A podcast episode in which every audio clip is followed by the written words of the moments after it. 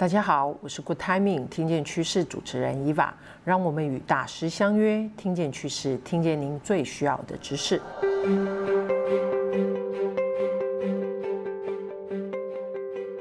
我们上一集有特别提到，我们会再邀请语言老师来到我们这一次的一个 podcast。今天要特别谈的就是刚刚上次有特别破梗的，就是针对我们的内部讲师啦，或者企业内部的培训师，我们来跟老师请益，我们怎么样把引导的这个技术，可以在这个教学的过程中，或者你在呃了解。内部需求的过程中如何来应用？那老师是不是也在跟大家 say hello？我们线上的伙伴们，大家好，我是许瑜人，很高兴的再度的来到了太毅的这个 Podcast 的频道。谢谢老师。那老师，我刚刚也破梗了，对不对？就是直接 想要邀请老师来跟我们聊一聊，就是说，呃，刚好我们刚好过了教师节。好，那很多内部讲师也都有一些接受到企业内部的一些激励啦，好，那或者充电，成为一些好的讲师。那老师针对比如说内部讲师，他要运用引导的技术，那老师会建议从哪些方面可以开始去进行，或开始去切入？嗯，好。呃，首先呢，你是一名讲师，所以讲师的一些基本能力、哦、个人的呃特质或者是个人的能力、呃专长、专业等等，那个就是基本盘了嘛，对不对？那在引导的这个过程里头，嗯、因为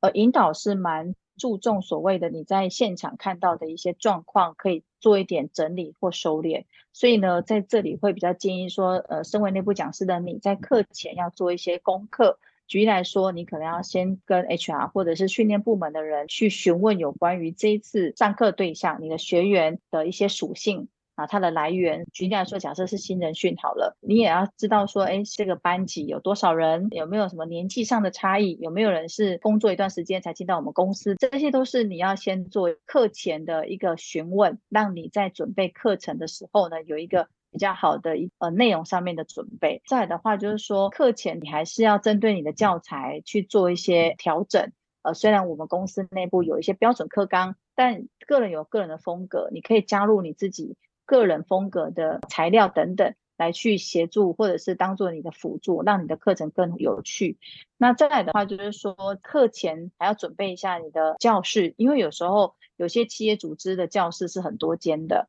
那你的教室环境有没有在这间教室上过课？这个教室里面的设备你是否呃都清楚？有没有一些问题啊？等等的。所以这个就是课前的部分，要先针对你要上课的对象、环境还有主题，呃，HR 有没有特别的要叮咛你的地方？所以你还是要做课前的一个呃询问啊，这是课前的部分。那如果在课中的部分哈，如果假设我们是以引导为取向的培训老师或内部讲师，你可以在课中的过程当中搭配一些引导手法。那这些引导手法呢，包括一些小组讨论的活动，再来提问的能力。呃，提问是一个引导很重要的一个基本的能力哈。然后再的话，就是你要能够转化学员所吸收的知识来回应给他哈。也就是说，有时候引导会透过提问来去做激发的动作，但是学员给你的回应，你要能够收集好、整理好、收敛好之后，马上再回馈给学员。所以这个引导老师哈，就是因为课程当中要互动，所以你的这个能力要透过经验的累积来去。让你这个回应的能力哦，转化的能能力会更好一点点。那再的话，在课中里面还可以再加强的部分是你在案例解析的部分的能力。虽然我们都是在同公司，但是因为经验传承还有知识传承的过程当中，是要把公司的案例在这堂课里面有一个比较好的解析或 deliver。然后让我们的同仁针对你的解析跟拆解能够更清楚，而避免掉问题再次发生。这是内部讲师常常会需要做的课中的一个引导跟设计。老师，那以内部讲师来说啊，他在课前的这些，嗯、除了呃他在做环境的塑造上面，定义自己的角色上面有没有什么样的限制？哦 okay 所以在课前的部分，我们再补充说明一下哈，就是内部讲师以讲授式为主，就是你因为要知识传承，所以你肩负着呃传承组织内部的相关的制度法规跟专业知识跟技术等等的。但是那个讲授的方式，你是一个呃传导，就是你一个教授的角色。但如果你要把它切换到引导的角色的时候，你在课的过程当中，你课前的准备是你要把你的心态做一些转换。因为引导师跟单纯的讲师是不一样的，嗯，讲师是一个 later，嗯，就是我把知识传递出去而已，嗯，所以他会很多百分之可能八九十都是你个人独讲哦，然后就是把它说完哦，带完哦，表表达完。但如果你有一个角色上的切换，你把自己担任呃除了讲师之外，你希望在课中当中呃再展现出一个引导的能力。那么你在引导跟讲授的过程当中的比例，你在课前就要调整好。即便我们公司内部给你一个标准课纲，可能是讲师的这个角色要做的事。那如果我们要为了活化课堂当中以及有一些互动，那你就要把引导的氛围、引导的内容含义再带进来。那在比例上的调整，初期的内部讲师要转换成引导的技巧的时候呢，我。建议是大概百分之二十三十，慢慢的去叠加，因为引导会需要时间去发酵。好，嗯，然后再来的话，你教书、你教课的那个内容的含金跟知识点、知识量会不会太多？如果多，你可能要搭配引导的部分，可能就很小部分。举例来说，某大厂公司，他们家呢就会是讲授为主，但是引导为辅。他希望在引导的比例在百分之三十，即便内部讲师有强大的引导能力，但是他也是希望能够比重，因为他们要教的知识量跟技术、专业技术的量太大，所以你要在这个课前的时候要先理清楚，你这一堂课你有百分之多少是纯讲授，有百分之多少你可以加入引导的一些技巧跟工具，这是课前要先做一个准备的。那就回到课中啊。课中呢，当然有越做准备，你知道学员的来源，他们的学习的习性、学习的形态是什么，那你就会比较在你在展现你引导力的那个部分会更好一点。嗯嗯嗯嗯。所以老师，其实，在内部讲师，如果你要运用引导的这个技术的时候，其实也是要思考一下我们自己目前这一门课程，第一个它的时间量。他的时间够不够长？还有他所要传递的知识量的状态。嗯、如果他其实是知识专业知识很重的，学员的程度又是相对比较 junior 的，那你可能引导的时间配比就不能太高。嗯、你可能就是要以讲授或者是竞赛为主吗？是这样说的吗？Okay. 呃。基本上我不会这样子分。当我要做引导的时候，我并不会因为下面是 junior 还是 senior 的部分，反而是因为我的内容能不能够让我做引导，或者是花时间在对话。如果这个内容它是没有办法让我花时间对话的，那我会把它缩回来，变成一个比较讲授式的。然后比较直接明白的 lecture deliver 这件事情，但如果我这个内容是可以去转化成，我可以用透过带大家去思考，或者是小组讨论的部分，那我就会把它换成引导的手法或者是流程的设计，而不是对象来去做考量，是我要教的这个内容。那我可以初步理解，就是像公司一些什么制度规范啦、产品知识，这个真的没什么引导的空间。但是我我必须说哈，其实太多，比如说像呃保险金融业啊，哈，他们都会有些制度法规，嗯、然后而且条列的非常的多。那到底要怎么把这个课转化成比较有趣？这个就是要怎么做嘛？哈、嗯，其实还是可以做的。还是可以做，哦、但是课前你必须，通常公司会给你公版，那你就想说，我就是我就我就是一个内部讲师，我就一两个小时上上课上完就好了，我为什么要花那么多时间，对不对？那如果公司帮我帮我 deliver 完，就是帮我 change 完，把我的教材改成比较互动引导的，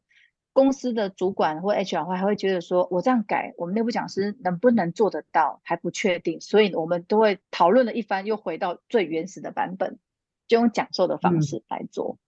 所以其实它是双方的。其实训练的主管也希望让这堂课变得活泼有趣，可是他会担心内部讲师是否有能力转化这个能力。然后第二个部分是，如果讲课的人他会觉得说，哇，这样讲好枯燥、好乏味哦，下面的人都到有听没有懂，但是他又没有能力把自己的教材转换这个比较互动的，那该怎么办？所以呢，有时候就要找外部顾问嘛，去帮帮他翻转这个教材，然后做记转的动作。帮他把教材做出来，Okay. 然后记转给他。我的理解是这样：如果你要教一个比较含金量重、知识点多的课程呢，我建议是用卡片的方式，就是你把你的条文内文的东西做成卡片，让学员去做分类。首先，第一个，他在分类的时候他就已经阅读了，你就不用教他逐条逐条的带过或读过。念过，所以他要分类的时候，他就已经读完了嘛。在卡片上是比较有互动的。什么叫互动？就学员跟内容互动。我不是学员跟老师互动，我是学员跟内容互动。学员当他在分类卡片的时候，他已经在跟内容互动了，所以老师根本不用去教内容，或者是他老师只要做厘清就好，澄清就好。嗯就是学员在分类的过程当中分错了。那我就可以，老师的功能角色就是可以去做理清的动作。嗯嗯。那如果是操作性的课程，你要如何转换呢？就是你要拿原本他在现场工作的那一个，呃，他操作的，不管是什么样的机器啊，或者是呈现的方式，你要怎么把它搬到课室里面来，然后做步骤性的拆解，这也是可以设计的。这真的很挑战的啊，就是找太艺啊。谢谢老师。老师，我觉得有另外一个，就是内部讲是比较常用的方法，就是用案例。嗯，他们都会常常用很多，比如说讲故事啦，或者是讲案例，来让整个这个过程就是比较轻松或者比较活泼一点。为什么？为什么企业喜欢用案例？因为案例比较接地气，然后案例比较能够应用的场景，嗯、然后发生在我们公司。如果我用的是一个比较通用的案例，那起码学员在案例下，我可以学到别人的经验。那如果我用的案例是我们公司萃取出来的案例，那就更好、更直接、更落地，对不对？所以为什么会喜欢用案例？没错，没错。但是老师现在也有很多的，就是我觉得很多内部讲师他在做在萃取案例的时候，他也有遇到卡点。嗯哼，就是、嗯、那老师，你有没有就是说，如果一个讲师他怎么样，是不是可以运用引导的这个技术来帮公司萃取出属于他自己未来在上课的时候可以用的案例，或者是 HR 其实也可以用这个方法来帮公司找到一些可以用到他们内部教学的案例？嗯哼嗯哼，在案例的萃取里面呢，要。确定这个案例是可以当做教材的，这是第一个。嗯、呃，有些案例是不能当，也没有没有足够的，不足以成为我们家的教材。就是虽然我们每天日常的工作里头有发生很多的问题，然后也都解决了很多问题，但不是每一道题都是可以成为我们接下来的案例。首先要去，你要先分辨这个案例是不是适合进到课堂上，或者是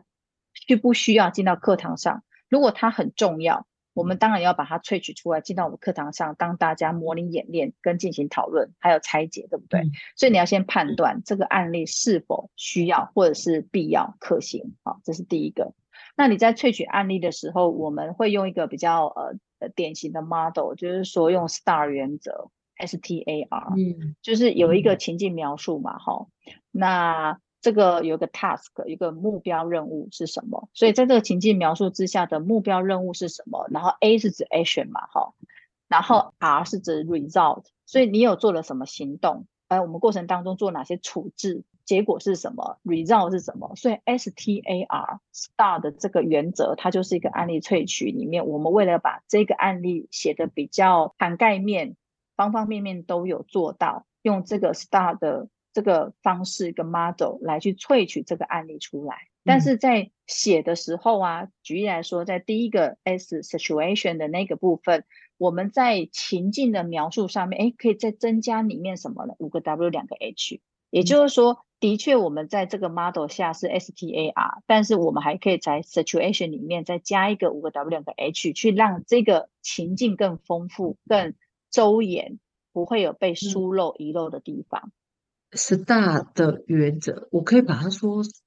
，STAR 它算是一个我们在萃取的一个技术吗？呃，应该是萃取案例的一个模组。哦，模组，OK OK，模组，好，它它算是一个模组，然后我们透过这个模组来做我们的抓抓取关键的事件，抓事件的一个流程，可以，我们可以把它当做是企业在做案例萃取的一个模组。对，那现在还进一步可以谈到我怎么样萃取，找谁萃取才是重点嘛？对，我们刚刚说的这个案例。呃，是否需要必要？那当然，我们有这个模组之后，我们要找谁萃取嘛？好，这对象也很重要。呃，我们会找重要的 key man，这件事情可能发生了当事人或者是周边的关系人等等的，也就是说，了解这件事情的核心，包括他处理他是处理的人，或者他是发生这件事情的人，来去做一些资料收集。那在收集的时候呢，就是我现在目前的状况是。呃，我们透过访谈、焦点访谈的方式来做萃取。那第二个部分是由当事人或者是关系人去自由书写，他自己先写。但当他写的时候呢，他可能不见得写的方向对，所以呢，我就会给他一个范例，哦，范例让他书写。那他书写的时候比较不会歪掉。那之后呢，写完之后，我们还是要做一个焦点会谈。所以可能在焦点会谈的时候，我同时要面对五个主管。然后跟他们做焦点会谈，他们缴来的这一份萃取的案例里头，我有哪一个地方疑惑的地方，而且他再多做一点澄清，然后才会形成所谓的案例，嗯、这个案例才会进到我们在教学现场里面的个案。OK，所以这个真的是一个成功萃取的引导技术，真的，其实它这个过程其实还蛮长的，嗯，需要花一点时间，对，而且它必须分段，嗯嗯，对。如果以老师。在上一集提到，其实呃，引导其实它是一个过程，嗯，整体一个体验的过程的话，如果我们在企业在做成功萃取，其实它是需要分段的去完成这个，然后在每一段的过程中，其实我们用不同的呃提问技术，嗯哼，那当然在案例萃取过程中，有些时候是呃我们教育训练的伙伴。哦，来去帮忙做这个案例的萃取，然后把它提供给内部讲师，当做他上课的教材。那内部讲师呢，在呃上课的时候，他可以完全的拆解这个案例，原因是因为他就是公司内部的人，所以他很清楚这个作业流程，这个标准化是什么。那为什么会发生这个突发的状况，会发生这个问题点？所以内部讲师完全可以呃拆解这样的一个过程。那也帮助呢学学员哈，在班上的一个学习者参与者呢，能够有效的接轨，在企业内部呃这个知识有被传承，然后呃事情不会重复发生的一个有效性在这里。OK，我想这个方法对于很多的企业来讲也也是最近询问度非常高。嗯哼，真的，嗯、这个这个现在应该说，可能疫情后很多企业它在做一些知识内容的迭代的时候，有些案例上面也他们也需要做一些更新。所以未来其实，在这一块，我相信应该很多企业可以把它运用在自己做一些案例的萃取上。那老师，最后我想要再请教老师的部分，就是企业内部其实有很多不同类型的课程。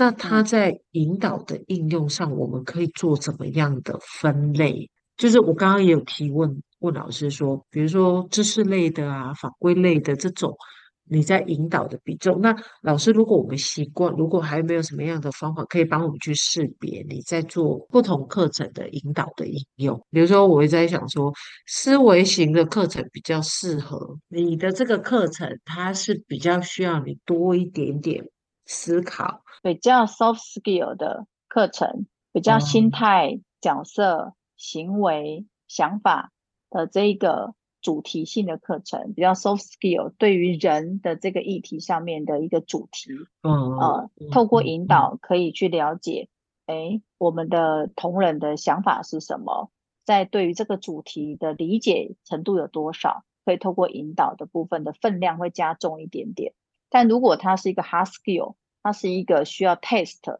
就是他可能教了这个东西，马上要考试的，哦，他这个讲授的时间点就会比较多，引导的比例就比较少。但如果呢，在那个比较属于 soft skill 的部分呢，诶，他是思维转换啊，所以他在行为表现上、态度面上、心态上啊，这些都是可能在引导的手法会调高一点。但是其实我们毕竟讲课嘛，以及学习是需要有一些收获的，所以在比例上面还是要带到所谓的呃知识点，然后把理论还有必要知道的一些内容点，哦，还是要比例上以百分之四十，我个人哈百分之四十会需要在这个含金量的部分去传达，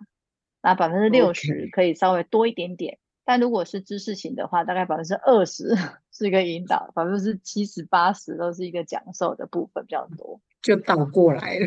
就差不多快。但是如果知识的东西要怎么让它活泼有趣，或者是带入引导的手法，就我刚刚说的，我们可以把知识转化成卡牌，然后让学员跟内容产生共鸣，然后让学员跟内容沟通，而不是透过老师。第三方的人去解读这个内容给学员。OK，我想这应该是很好的一个建议，就是也很直观的让呃我们内部讲师或者我们企业的 HR 来思考一下，你目前的主要的课程，如果是知识法规类、技能类的话。怎么样让我们的学习的过程可以更活泼？你要在引导的比重怎么样来做一个调配？嗯、那如果你是一些 soft skill 态度面啊，或者文化面，属于企业文化面的这一块，你也许可以加重一点点引导的技术，然后让整个呃让呃学员可以更多的参与，帮助他们理解我们公司的文化。老师要补充吗？举例来说，其实即便是知识面，我们有时候内部讲师会放影片。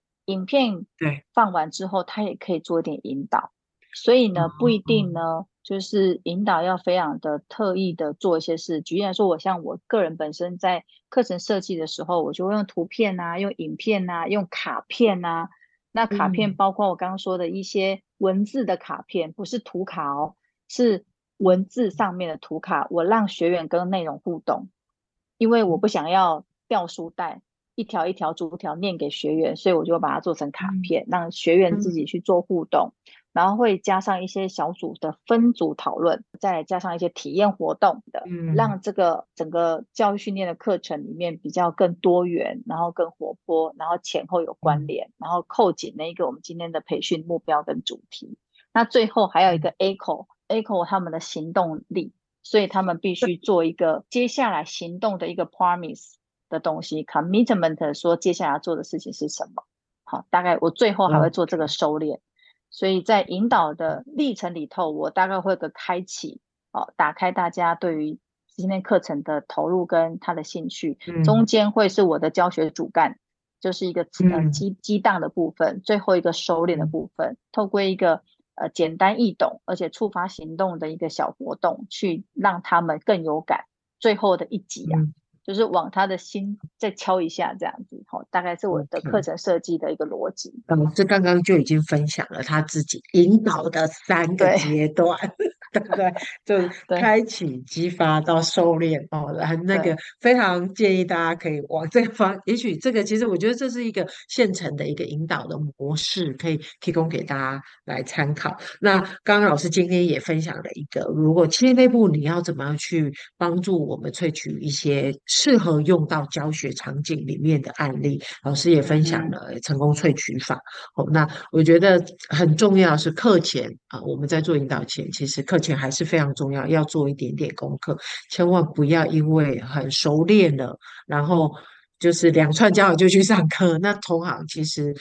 第一个啦，对老师来讲也是很挑战，然后第二个就是你有可能会不小心可能误踩地雷。对对，我觉得如果我们要把呃引导可以应用到我们的教学现场里面，我觉得今天老师从三个部分来跟大家来做一个分享，那也希望对大家有一些帮助。嗯、那我们这一次的一个引导的主题专题呢，就我想在这。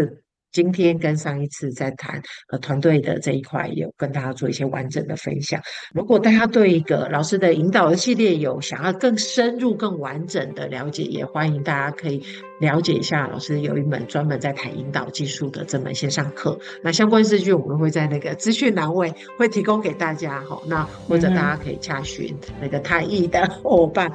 谢谢老师的帮忙，非常感谢太艺的邀请的，谢谢老师，谢谢大家，那也希望。对企业内部讲师有更多的一个帮助跟收获。那希望有机会再邀请老师来跟我们做一个分享。那老师，我们下次见，有机会再见。谢谢，也祝福大家，拜拜。老师，拜拜。